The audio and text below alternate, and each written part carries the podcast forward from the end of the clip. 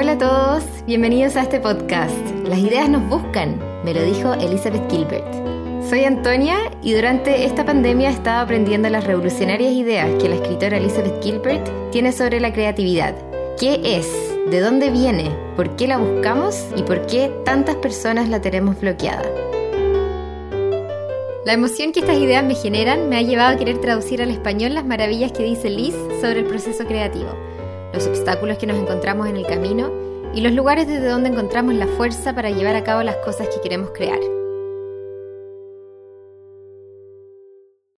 Hola a todos, hola, hola, bienvenidos a mi podcast, a este podcast que estoy haciendo sobre un tema que, que me interesa mucho, que es la creatividad.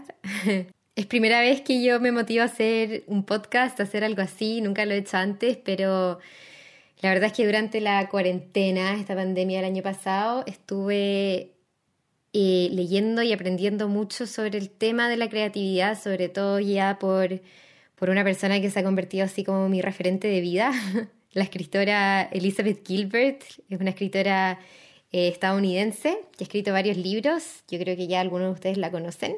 Vamos a ver un poquito más en detalle después su vida y su vínculo con la creatividad.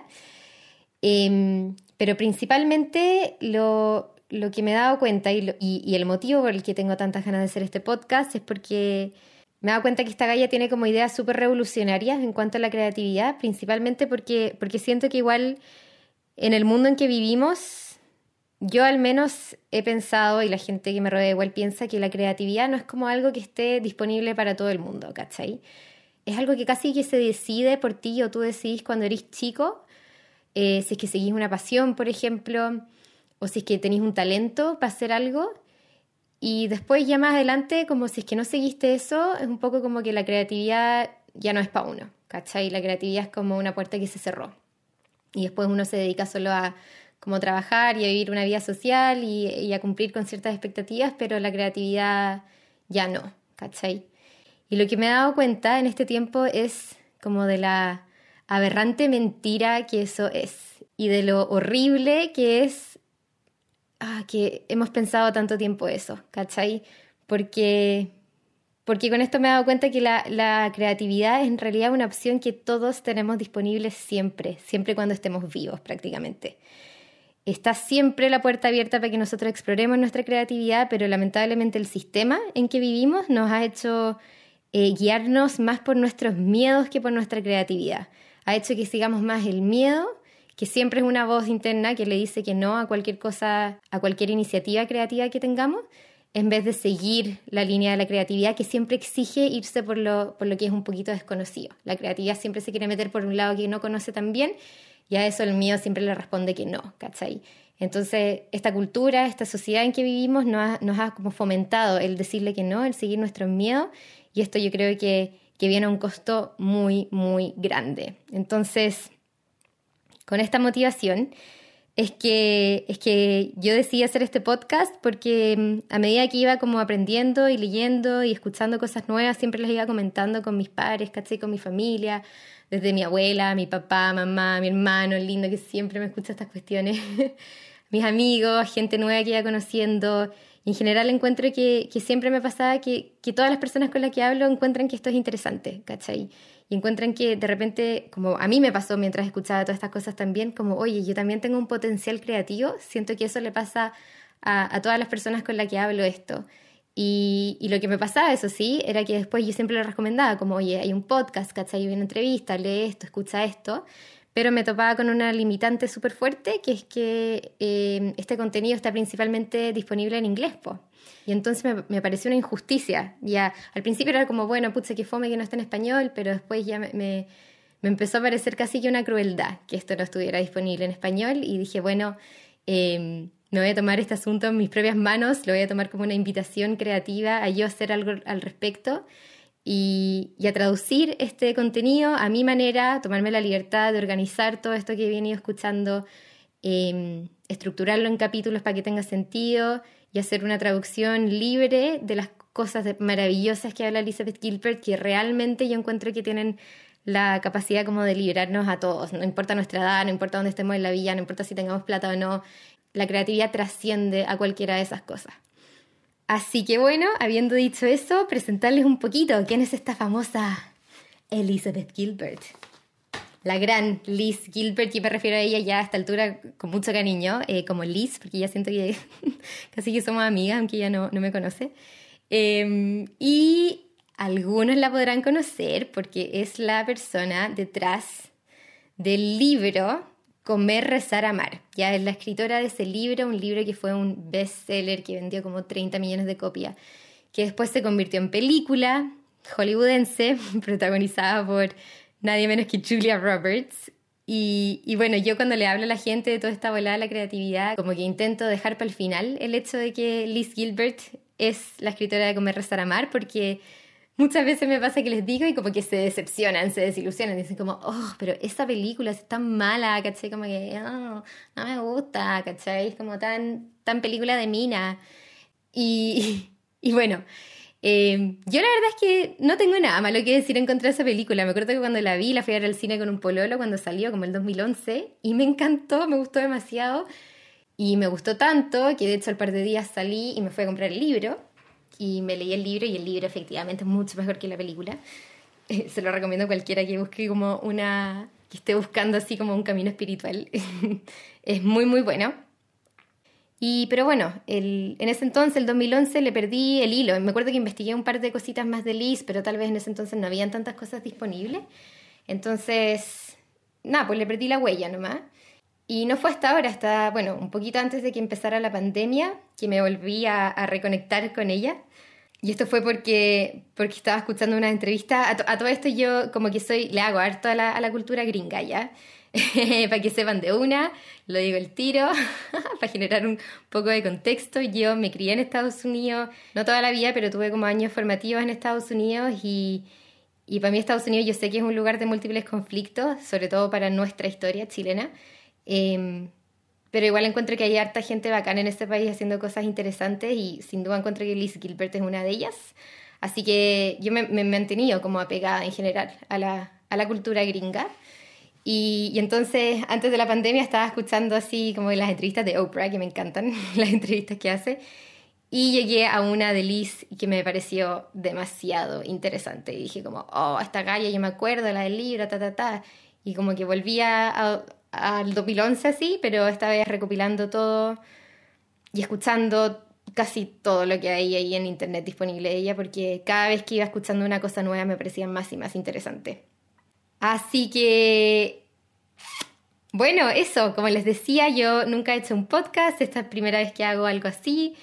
Y bueno, estoy segura que, va a tener imperfecciones, ya porque es primera vez que lo hago, no sé cómo se hace, esto es como el piscinazo, pero justamente de ese tipo de cosas vamos a hablar en el podcast, ¿cachai? Es como medio meta en ese sentido, porque porque la idea es que para poder hacer cosas creativas, para poder seguir como las intuiciones que te dan y las ideas que te lleguen, hay que siempre bajar un poquito las expectativas y darse cuenta que lo que uno va a hacer no es perfecto, pero que aún así vale la pena hacerlo igual, ¿ya?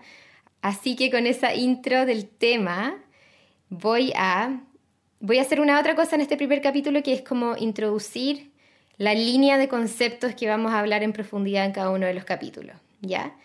Y para que sepan un poquito a lo que me refiero cuando digo que, que Liz tiene ideas revolucionarias en cuanto a la creatividad, y así pueden ir viendo si es que esto es algo que les llama la atención o no, también. ¿Ya? Entonces, ya voy a partir.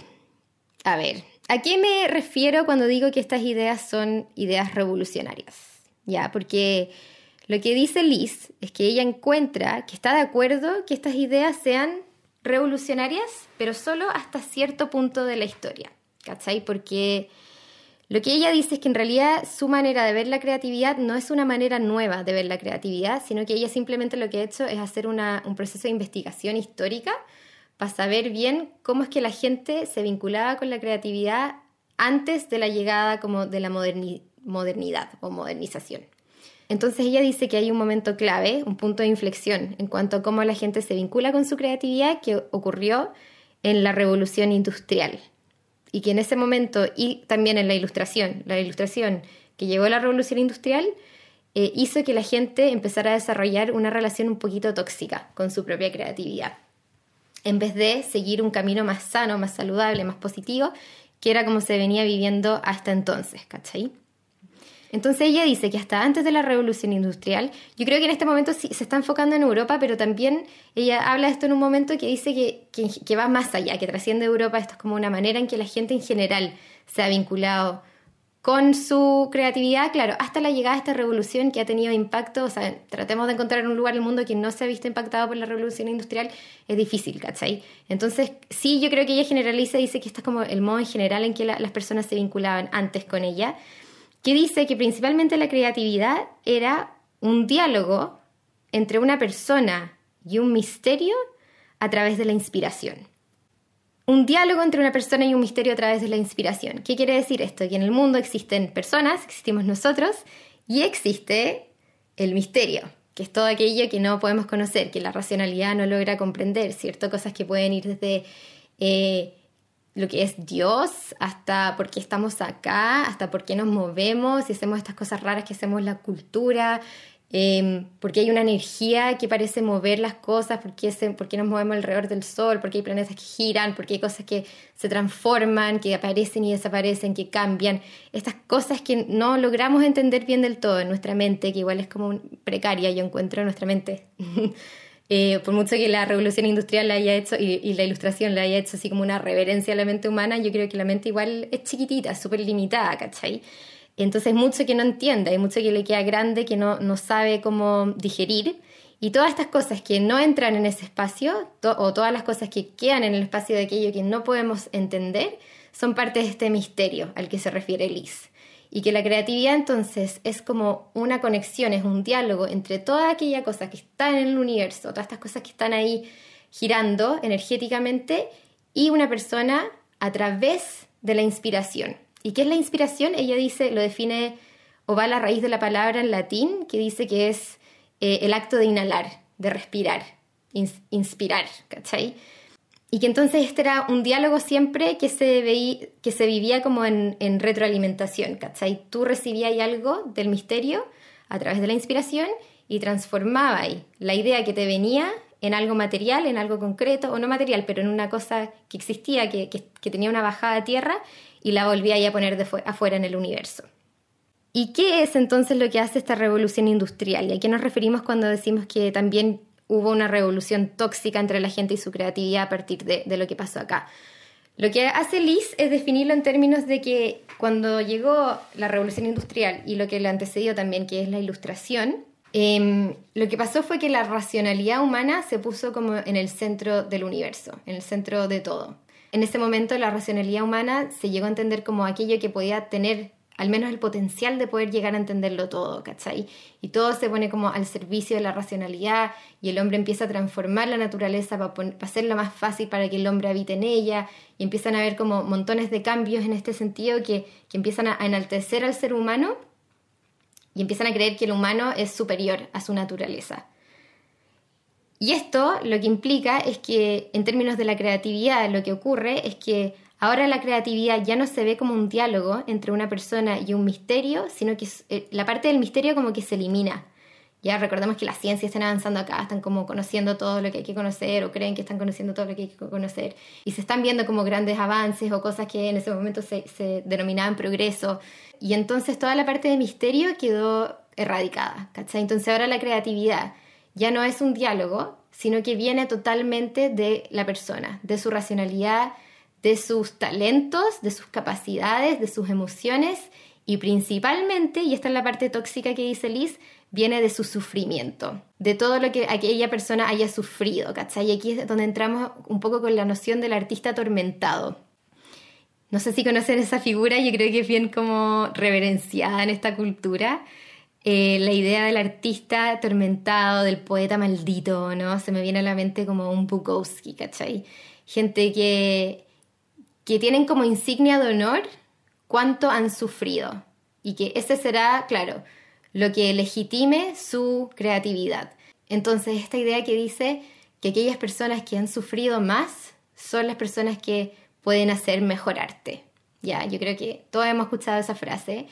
Eh, y se venera, ¿o no? Un poquito esta, esta idea del artista que, que no puede como encontrar paz con su creatividad, que la vuelve como algo, una fuente de tormento. Es como esta idea de ir a la guerra, como, o oh, no, o tú sobrevives o yo, pero los dos no podemos vivir armoniosamente en este mundo y como la idea que te destruye, que te destruye y que te va generando una fuente inmensa de sufrimiento y de dolor. Al punto tal que, hay mucha gente que, que, ha llegado hasta la muerte con esta relación y lo más triste de todo es que una muerte causada por ellos mismos o por una sobredosis, por ejemplo. Entonces un nivel ya de tormento que, que a mí me parece que es extremo. El mismo Bukowski dijo, no, encuentra lo que amas y deja que te mate. Hay montones de ejemplos de esto en la cultura, toda esta gente que se moría, los músicos a los 27 años. Hay un autor, Herman Mailer, que en su última entrevista antes de morir dijo, cada uno de mis libros me ha matado un poquito más, ¿ya? Y lo peor de todo yo encuentro es que eso está completamente normalizado. Es como, como que uno le dice eso a alguien y es como, ah, bueno, pero obvio que va a ser así, ¿cachai? Casi que culpa de esa persona por elegir el camino de, escribir libros. Como que se sabe que ese camino, que esa trayectoria es uno de tormento y, y se legitima y se, se, acepta como tal. Entonces, como casi que, bueno, si no queréis tormentarte, entonces no elijáis el camino a la creatividad. Y entonces aquí llegamos a Liz y lo lindo que ella dice, que ella ve la creatividad como algo mucho más sano. Y ahí dice como, por favor, bajemos el arma, dejemos la pistola al lado, como dejemos de tener esta relación destructiva con nuestra creatividad y empecemos a darnos cuenta que la creatividad nunca es algo que nos quiere hacer daño. La creatividad, si responde a este, a este principio que dijimos, de, de, energía que está dando vuelta en el universo, ¿cierto? Todo el universo funciona bajo energía creativa al final, cosas que se están transformando, hay como estrellas que están explotando y hoyos negros que están comiéndose a planetas, ¿cachai? Incluso acá en la Tierra, que hay como las cuncunas que pasan a ser mariposas y cosas que están siempre en transformación. Esa misma energía es la energía creativa que te está invitando a hacer algo y esa energía no es una que te quiera hacer daño. Entonces ella dice que esta, esta tendencia que hay como de ir a la guerra es como algo bien macho también, así como bien masculino. Y ella dice, ¿por qué pelear con algo que no quiere pelear contigo? ¿Por qué no mejor sentarte a hablar con esa fuerza? ¿Por qué no mejor jugar con ella, bailar con ella? Y así darle un espacio para que ella te vaya alimentando a ti y tú irle retribuyendo con las cosas que vas haciendo y vas poniendo en el universo. Y eso mismo, lo interesante es que te va a ir ofreciendo más oportunidades para ir desarrollando tu propia creatividad y poniéndote al servicio de tu propia transformación. Y aquí entonces nos metemos un poquito en el plano de las ideas de qué son las ideas y por qué se nos presentan estas cosas que, que nos inspiran. Y Liz me, me, encanta cómo ella describe las ideas, encuentro que es una manera tan bonita de verlo, tan bonita de verlo, porque ella cree que, que, ya en el mundo existen cosas materiales o cosas orgánicas, ¿cachai? Existen árboles, existen personas, animales, agua, virus, bacterias, cosas que están acá vivas y cosas materiales que hemos creado también, pero que también en el mundo o en el cosmos existen otras cosas que no tienen una materialidad, pero que sí tienen voluntad, y esto ella las llama ideas. Dice que las ideas andan dando vuelta en el cosmos libre, así como estrellas fugaces, yo me las imagino, pero sin materialidad, y que estas ideas andan buscando a una contraparte humana que las materialice. Porque solamente somos nosotros, los seres humanos, con nuestra extraordinaria capacidad, extrañísima, esta cuestión rarísima que tenemos de tener una conciencia, una conciencia que puede escuchar a las ideas, solo nosotros con esta habilidad vamos a poder bajarlas a tierra y hacer que ellas cobren vida. Entonces las ideas andan por el mundo, circulando por el universo y andan buscando esta contraparte humana y andan así como, oye, ¿eres tú mi mamá? ¿Eres tú mi mamá? ¿Eres tú mi mamá? ¿Quién me quién me va ¿Quién me va a crear? ¿Quién me va a llevar a la materialidad? ¿Quién me va a hacer que exista? ¿Quién me va, ¿Con quién voy a nacer? Entonces, a ti o a mí, a nosotros, cuando se nos viene una idea, la idea de esta premisa, es que no es que a ti te venga la idea, no es que venga de ti, sino que a ti la idea te eligió, ¿cachai? Y se te presenta. Y cuando se te presenta, te manda las señales universales de la inspiración. ¿Y cuáles son estas señales? Yo creo que todas las hemos sentido, todos sabemos lo que es la inspiración porque es maravillosa, pero son como estos escalofríos, esta sensación de asombro, esta emoción, este cosquilleo en la espalda puede ser o que se te paren los pelos de los brazos, esta sensación de quedarse sin aliento. No es una sensación precisamente de tranquilidad, es como una sensación de energía, que aquí hay, hay algo pasando, hay algo que se está moviendo dentro tuyo. Y volviendo un poquito a lo que decía de, cómo era la época antes de la revolución industrial, Liz hace un buen trabajo de analizar la época greco-romana y ver cómo las personas de esta época trabajaban las ideas. Y lo que ella dice, que es muy interesante, que se da cuenta que en esa época no se decía que las personas eran genios, porque ¿cachai? que eso se dice ahora como, ah, esta persona hace esto muy bien, esta persona es un genio o una genia. Pero en ese entonces sí existía el concepto de genio, pero el genio era realmente como, como esta figura del genio en una botella, así como a lo Aladín. Era un genio que existía, pero que estaba externo a la persona, un genio que vivía como en las paredes de la casa del artista o que andaba por ahí circulando siempre alrededor del artista y que estaba ayudando al artista o a la persona a desarrollar esta idea, ¿cachai? Entonces, en este sentido era el diálogo pues, entre la persona y el misterio. Y ese genio podía ser eficiente, podía ser trabajador, lo que llevaba a una persona a hacer un buen trabajo, ¿cachai?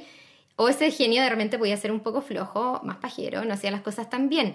Y lo que hacía esto, la consecuencia que tenía esto, es que evitaba que la gente cayera por un lado en el narcisismo, si es que la obra le iba muy bien, ¿cachai? Porque tú no podías atribuirte todo el trabajo si es que tu obra es muy exitosa, porque en el fondo hubo un agente externo que te estaba ayudando, ¿cachai? Entonces te bajaba un poquito los humos.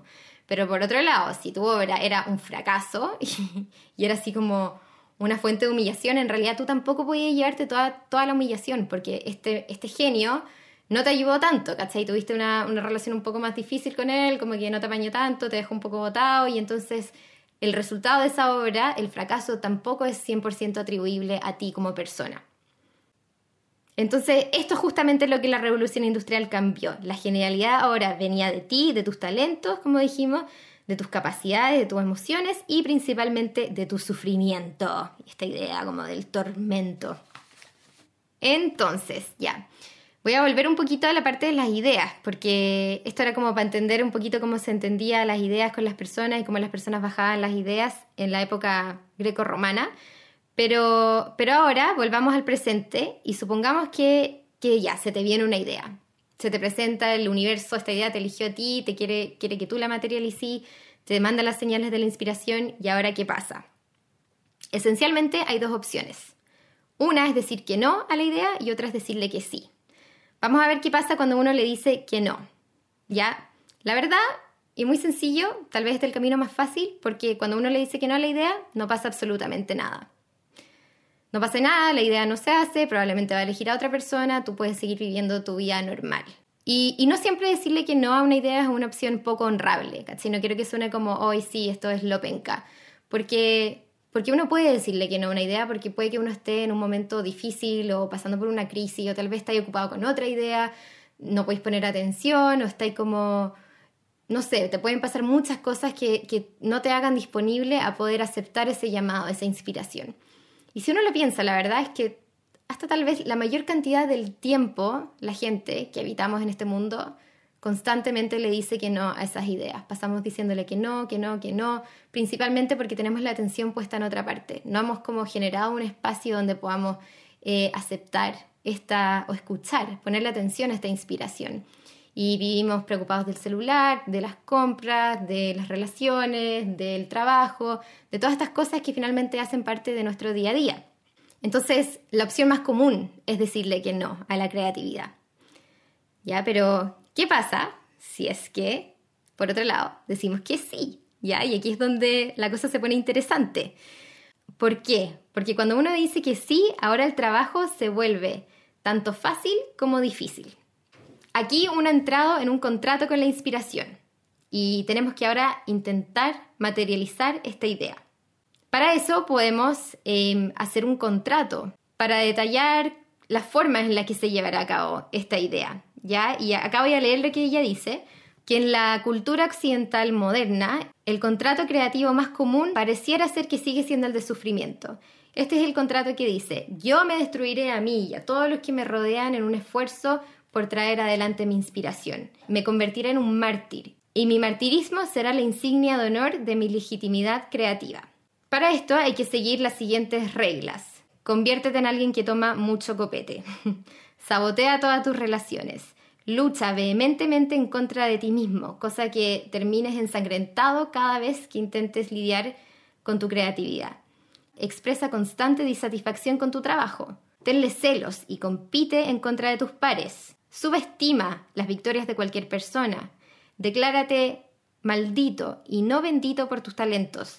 Sea arrogante cuando eres exitoso y tente lástima cuando falles. Honra la oscuridad por sobre la luz. Mueres joven. Culpa a tu creatividad por haberte matado. Esta es la forma, ¿cierto?, más negativa que dice Liz, que es como la, la clásica de llevar la vida creativa de sufrimiento.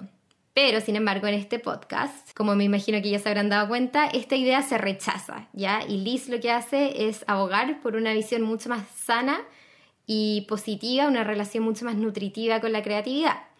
Al respecto, dice, puedes recibir tus ideas con respeto y con curiosidad, sin drama o terror. Puedes deshacerte de los obstáculos que te están previniendo a ti de vivir una vida más creativa, entendiendo simplemente que aquello que te haga mal a ti probablemente también le va a hacer mal a tu creatividad. Puedes dejar de lado un poco el copete para tener una mente más limpia, puedes nutrir relaciones más saludables para mantenerte sin las distracciones de las emociones catastróficas autoinventadas. Puedes atreverte hasta a disfrutar de lo que has creado. Y si un proyecto no funciona, siempre puedes pensar que igual valió la pena como un experimento constructivo. Puedes resistir las seducciones de la grandiosidad, de la culpa y la vergüenza. Puedes apoyar a otras personas en sus esfuerzos creativos, entendiendo la verdad de que hay suficiente espacio en el mundo para que cada persona desarrolle su creatividad.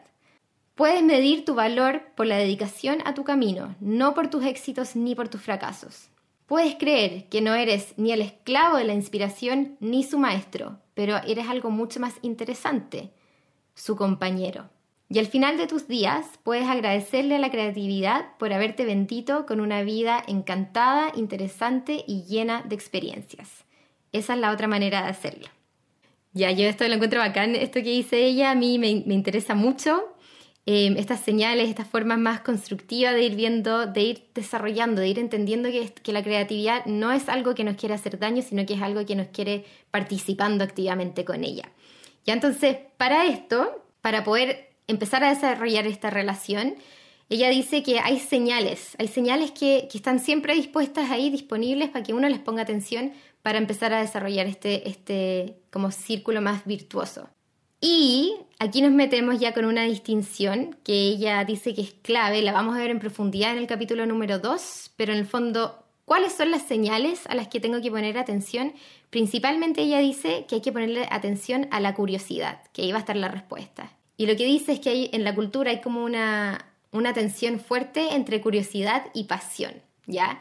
Ella dice que la pasión, lo vamos a ver de nuevo en profundidad en el capítulo 2, pero brevemente, Dice que la pasión es un concepto que es sumamente peligroso. Es un concepto que la cultura vanagloria, que siempre te dicen como tienes que encontrar tu pasión y solamente si sigues el camino de la pasión y, la agotas, vas a poder alcanzar la felicidad o el éxito. Encuentra tu pasión y deja que esta sea tu, tu guía última de cómo vivir tu vida. Hemos escuchado eh, frases como estas, estos bumper stickers que andan dando vuelta en Instagram o qué sé yo.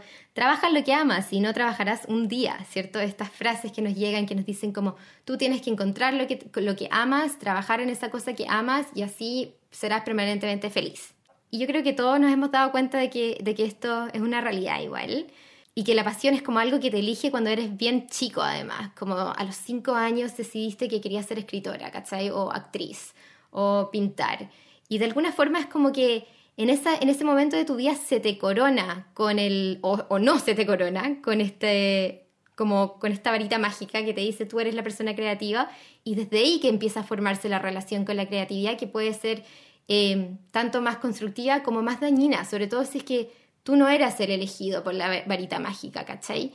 Eh, yo me acuerdo que cuando era chica en el colegio siempre se coronaba ciertas personas, era como, ah, esta persona dibuja bien, entonces esta persona es la artista porque dibuja bien, porque le quedó bonito el dibujo.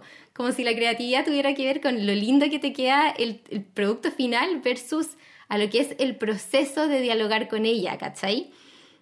Entonces esta como noción es súper elitista, es súper exclusiva, es como que esta persona quedó con la corona de la creatividad y el resto cagó. El resto no puede ser, no puede ser, no, tú no eres el actor, tú no eres la actriz, no, tú no eres la persona que hace música, tú no eres, tú no eres la persona que pinta. Estos estos atributos se le dan a las personas que ya se eligió y ahí queda nomás, listo. Entonces, si tú eres más grande, tenés 25 años y decís como, chuta, me gustaría ser actor tal vez o actriz, o me gustaría indagar en la pintura, o me gustaría tal vez escribir un libro, es como, no, esta opción ya se te cerró. Tú no la elegiste cuando tenías 5 años o no se te dio cuando tenías 5 años, fin, como fin, onda ya no puedes cumplir nunca más con ese sueño. Entonces somos como bien agresivos igual con las atribuciones que nos damos con la creatividad desde que somos muy chiquititos, además, como que nuestras mentes son tan frágiles en ese entonces. Y nosotros ya empezamos a escuchar esas voces y esas limitantes y escuchar esa voz que al final es miedo. Eh, y empezamos a tomar decisiones a partir de ellas que van bloqueando la creatividad.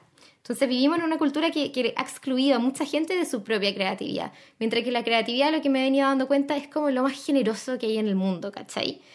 Y para poder acceder entonces a esta creatividad y la, la opción que ella pone, la alternativa, que es contraria a seguir tu pasión, sobre todo para aquella gente que no tiene una pasión, es que la clave está en enfocarse en tu curiosidad, ¿ya? Porque la curiosidad es algo que está disponible para todos siempre.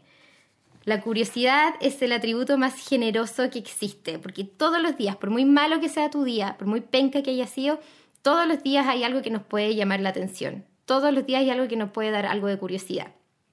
Entonces, mientras la pasión te exige tirar todo por la borda para que sigas ese llamado pasional que te está viniendo, la curiosidad, en cambio, es mucho más sutil, es mucho más generosa, es mucho más cariñosa. Es como, oye, mira, aquí hay una pista, aquí hay algo que te puede interesar. Eh, te estoy dando como, claro, como pistas en tu camino de cositas que si tú solamente tienes que enfocar tu atención y detenerte un poquito en eso, puede que lleguemos a algo. Entonces, una de las convenciones al respecto de esto más típica que tenemos es que como cultura, creemos que, cuando la creatividad nos llame y cuando la inspiración nos llame va a ser así como un rayo, ¿cachai? Va a ser una cuestión, un, relámpago que venga y con el volto de energía te mueva, casi como Moisés, así bajando del cielo con los testamentos y como separando las aguas para que uno pueda cruzar y va a ser un llamado así al que sea imposible pasar por alto. Y Liz dice, ¿qué pasa si es que si es que esto no es así? ¿Qué pasa si la creatividad nos habla más bajito? De repente una voz que te toca al hombro y te dice como, oye, mira para allá, ahí hay una señal, ¿cachai? Un susurro. Y así nos empieza a mandar estas señales de inspiración que ya hemos acostumbrado a bloquear. El camino a la creatividad entonces es un camino que exige atención, exige estar atento, empezar a, a enfocarte hoy en esta cosita que me llamó la atención, esta cosita me habló, bueno, ¿qué puede ser? Porque por un lado puede que tú, que tú sigáis ese llamadito, sigáis ese, esa señal que te está llegando y como que lo peor que puede pasar es que en verdad no haya nada, ¿verdad? Seguiste el camino dijiste, no, sabes que esta cuestión en realidad ya no, no me llama la atención, hasta ahí nomás llegamos. Y si pasa eso, todo bien, ¿cachai? Porque no pusiste en riesgo nada por seguir ese camino. Fue ponerle atención a algo que te exigió un poquito de tiempo, pero no más que eso.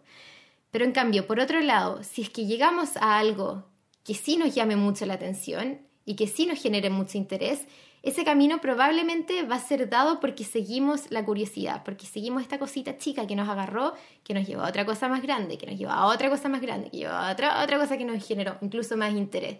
Y así es como uno se va abriendo el camino y, la creatividad como que te va respondiendo. Tú le ponías atención y ella te responde, ¿cachai? Le ponías atención y ella te, da retroalimentación. Y así es como es una espiral en la que vais aprendiendo y vais dándole más espacio a tu propia creatividad. Eso es justamente entonces lo que vamos a ir viendo en este podcast y ya para ir cerrando, que ya llevo un buen rato hablando, em, quiero hacer referencia a una gran pregunta que la gente hace, que he escuchado a mucha gente hacer y que me parece que es muy legítima. La gran pregunta es, ¿por qué voy a hacerlo? ¿Por qué voy a dedicar lo más preciado que tengo en este mundo, que es mi tiempo, en hacer una cosa que nadie quiere, que nadie me ha pedido, que nadie está esperando que haga tampoco. ¿Por qué voy a dedicar mi tiempo a hacer esa cosa? Sobre todo si es que las consecuencias de haber hecho esa cosa pueden ser consecuencias que me lleven por un camino que me presente más obstáculos y dificultades, ¿cachai? Cosas que no vi, imprevisto, situaciones, por ejemplo, de fracaso, que vamos a ver, tenemos un capítulo especialmente dedicado al fracaso.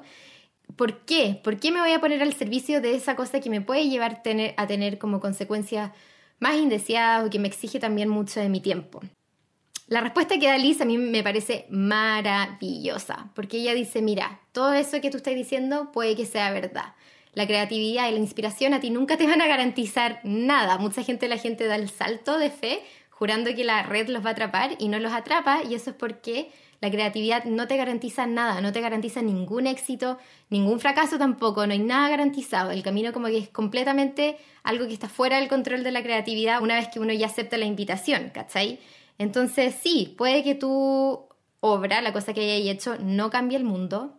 lo más probable es que no va a cambiar el mundo. Eh, puede que nadie lo lea o que nadie lo escuche o que no le cambie la vida a nadie.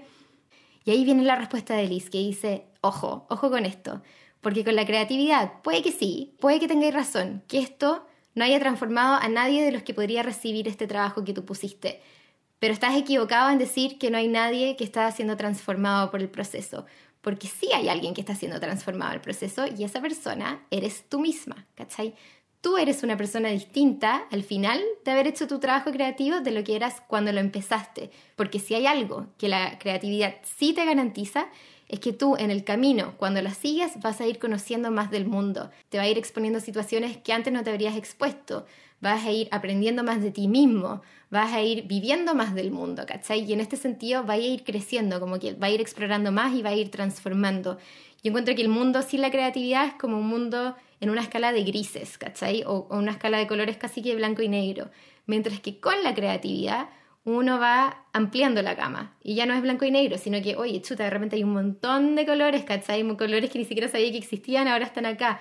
Emociones que ni siquiera sabía que existían, chuta, de repente las estáis sintiendo, ¿cachai? Gente que no habríais conocido sin la creatividad, ahora la estáis conociendo y estáis teniendo como nuevas experiencias con esas personas. Al final es todo un ciclo de ir aprendiendo y de ir conociendo más el mundo y yo de nuevo, yo no creo que el mundo sea como un lugar que nos quiera hacer daño. Entonces me parece que no hay nada malo en querer ir, conociéndolo más, no hay nada malo, de hecho, al contrario, encuentro que es bueno ir conociéndolo más porque encuentro que está lleno de estos misterios, estas cosas que no entendemos, pero, pero que estas cosas nos quieren, nos quieren incorporar, quieren que seamos parte del todo, como del entramado total de las cosas.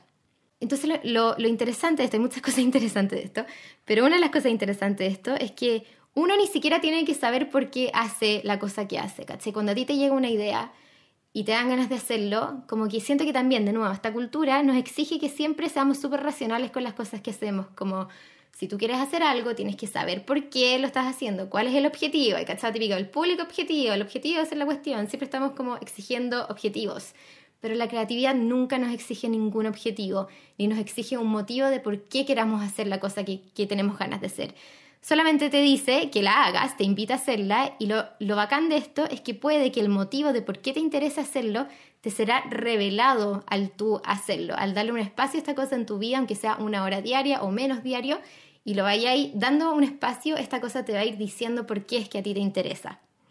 Entonces por eso hay que confiar, hay que confiar en cuando la idea te viene, no viene de ti, sino que viene a ti y en esto hay un motivo por qué a ti te interesa esa cosa, ¿cachai? Y por eso a mí me interesa, por ejemplo, hacer este podcast y este tema me interesa mucho y estoy, tratando de seguir la curiosidad que me da y no me interesa, no sé, sentarme como hacer algoritmos, por ejemplo, o encuestas, aunque estudie sociología, pero no me interesa, ¿cachai? Hay cosas que no me interesan y hay cosas que sí te interesan y uno tiene que ir confiando que esos intereses que a ti te vienen, te vienen por algo, aunque no sepas por qué, es por algo que están ahí. Y si uno les pone atención y uno los sigue, el camino de la creatividad se te va a ir ampliando. Así que bueno, esta es la introducción, no tan breve introducción del podcast y de lo que vamos a ir hablando. Estoy súper, estoy súper, súper motivada con hacer esta cuestión porque la verdad es que lo que me motiva es que, es que me he dado cuenta cada vez que converso con alguien, ¿ya? Eh, alguien que puede tener ya un trabajo estable, una familia o gente que está como, de repente gente que está media perdida también, de todo, ya gente que la que uno hable, em, siempre encuentro que al final las personas como que tienen un tesorito, tienen un tesorito escondido, tienen algo que saben que quieren hacer y me encanta el momento en que me dicen como, ay, que en verdad yo, porque le brilla los ojos, es como, en verdad sí, yo tengo muchas ganas de, tengo una amiga que quiere ser una línea de ropa, ¿cachai? Tengo un amigo que me dice, pucha, yo en verdad me encantaría escribir guiones de cine, otra amiga que quiere hacer zapatos, otra amiga que quiere hacer cómics, ¿cachai? Otra amiga que quiere aprender a tocar la guitarra, como, como que se dan estos espacios donde me dicen estas cosas y ellos los reconocen y dicen, sí, tengo muchas ganas de hacer esto y lo que me pasa es que me parte el corazón que veo como al segundo de haberme dicho esa cuestión, como que viene esta ola de miedo, viene esta ola de decir, no, yo no me la puedo, no, en realidad no vale la pena, esto no, no va a resultar, ¿cachai? Y como, ¿por qué no? Como, ¿por qué le hacemos al tiro caso a ese miedo? Vamos a hablar muy en profundidad del miedo, porque el miedo al final es lo que nos bloquea siempre de querer seguir nuestra creatividad y es algo que nos pasa a todos universalmente. Y lo que me he dado cuenta, que lo encuentro fascinante, es que al final todos les tenemos miedo a las mismas cosas, ¿cachai? Y nosotros creemos que los miedos son como las cosas que nos hacen especiales, ¿cachai? Así como, oye, ya en un espacio de full intimidad te voy a contar mi miedo más profundo, como me voy a abrir y te voy a contar mi miedo. Y en realidad uno empieza a escuchar los miedos y se da cuenta que, que son todos iguales, como que todos le tenemos miedo a las mismas cosas. Los miedos no son las cosas que nos hacen especiales ni interesantes. Las cosas que nos hacen especiales son las cosas que nos mueven, las cosas que nos generan inspiración, que nos dan como estas ganas de vivir, que nos dan ganas de estar acá, que nos motivan. Eso es lo que nos hace especial al final, eso es lo que nos hace interesante, porque eso va a ser distinto para cada persona que habita en el mundo, mientras que el miedo es el mismo para cada persona que habita en el mundo. Así que con eso los dejo muy invitados a que, a que me acompañen en cada uno de estos capítulos. Esto también es un proceso para mí, así que me van a estar acompañando a medida que lo haga. Y, y eso, y sobre todo si es que sienten que están bloqueados, porque si ustedes sienten que están como viviendo su vida más creativa, inspirada, feliz, bacán. Yo encuentro que eso es bacán, onda sigan haciéndolo y, y aprovechen de compartir su experiencia y, y, cómo es que lo han estado haciendo con otros, porque puede inspirar a más personas.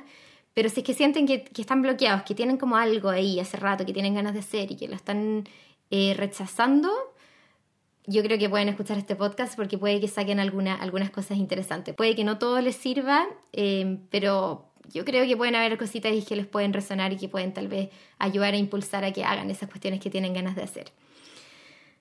Así que bueno, muchas gracias por escuchar esto. Nuevamente, los dejo invitados para que escuchemos el capítulo 2, que va a ser sobre la pasión y la curiosidad, y todos los capítulos que siguen de cómo podemos desbloquear nuestra creatividad, siempre de la mano de la gran, gran, gran Elizabeth Gilbert, que yo estoy tan agradecida de que esta persona exista y que se haya encargado ella misma de, de hacer este contenido público para que todos los podamos acceder, podamos conversar de estas cosas, podamos darnos cuenta de cosas que no nos habíamos dado cuenta y, y hacer cosas con nuestra creatividad. Al final esa es la invitación. Así que muchas gracias y nos vemos en el capítulo 2. ¡Chao!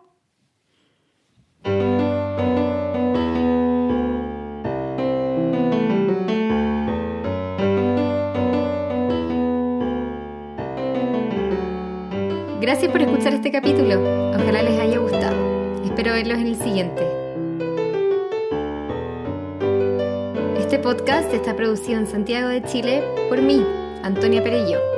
Me pueden encontrar en Instagram como Anto Perello. La canción que escuchan se llama Do Your Thing de Moondog y es interpretada desde Canadá por Ana Milena Barona, mi profe de piano de cuando era chica.